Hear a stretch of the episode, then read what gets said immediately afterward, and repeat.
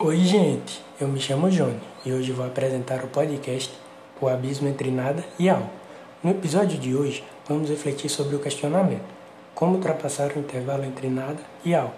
E como base teremos o livro Porque o Mundo Existe, de Jim Holt, jornalista norte-americano com formação em filosofia e matemática. Inicialmente, vamos indagar sobre: você já parou para pensar se o universo sempre existiu? Se já, ótimo. Vamos nessa. Se não, que pena, né, Muri?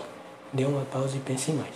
Bom, talvez você já tenha uma opinião formada sobre o assunto. Ou então você pensou, pensou, pensou e não chegou a lugar algum. Existem diversas possíveis respostas para essa pergunta. Então vamos discutir sobre algumas delas. Desde a antiguidade, a humanidade vem tentando explicar a existência do universo por meio de divindades. Para as pessoas que têm esse pensamento, a resposta para o questionamento é simples. O universo existe porque Deus o criou. E caso perguntem, quem criou Deus? A resposta será que ele é causa de si mesmo. Porém, será que essa explicação é suficiente? Para alguns, sim, e para outros, não. Exemplo disso são as pessoas que acreditam piamente na ciência. Nesse meio científico, uma das principais teorias utilizadas para explicar a origem do universo é a teoria do Big Bang. Essa também é a teoria mais conhecida popularmente. Stephen Hawking afirma ironicamente que o universo é causa própria que não precisa de uma figura divina para criá-lo.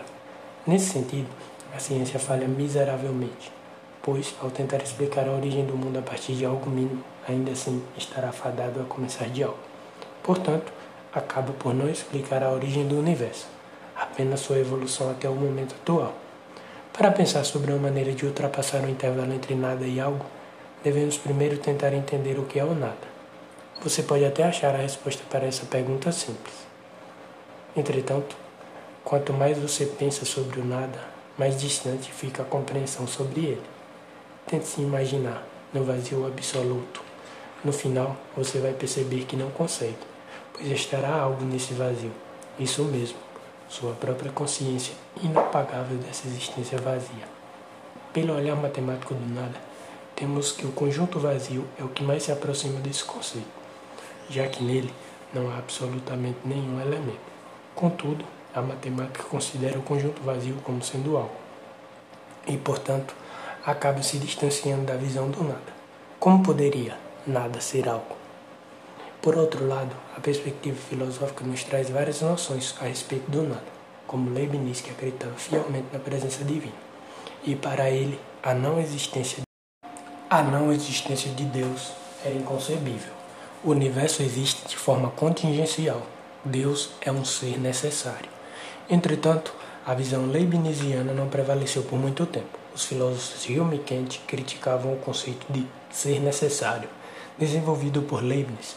Para esse, tudo aquilo que poderíamos considerar existente também poderíamos considerar inexistente. Sendo assim, esse pensamento nos leva a afirmar que coisa alguma existe necessariamente.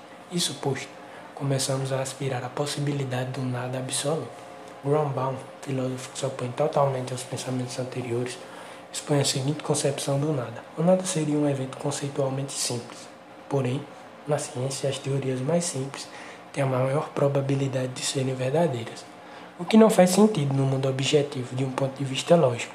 Se o evento não é natural e não pode ser presenciado, não se tem questionamentos a se fazer sobre ele. Assim, como para Grombaum a não existência do universo não é natural, então não faz sentido fazer questionamentos por ele existir. Diante de toda essa discussão filosófica e matemática, nunca se chegou a uma resposta aceitável de como passar do nada para algo. Talvez, no futuro distante, alguém responda a essa pergunta, ou então estejamos fadados a nunca chegar a uma resposta. Até lá, o que nos resta é dar continuidade a essa discussão no meio filosófico, científico e até mesmo popular. Chegamos ao fim do podcast. Fique com essas reflexões sobre os mistérios da existência do mundo. Obrigado por nos ouvir e tchau, tchau. Esse podcast foi um oferecimento de Johnny, Maria Julia, Leilani e o Anderson.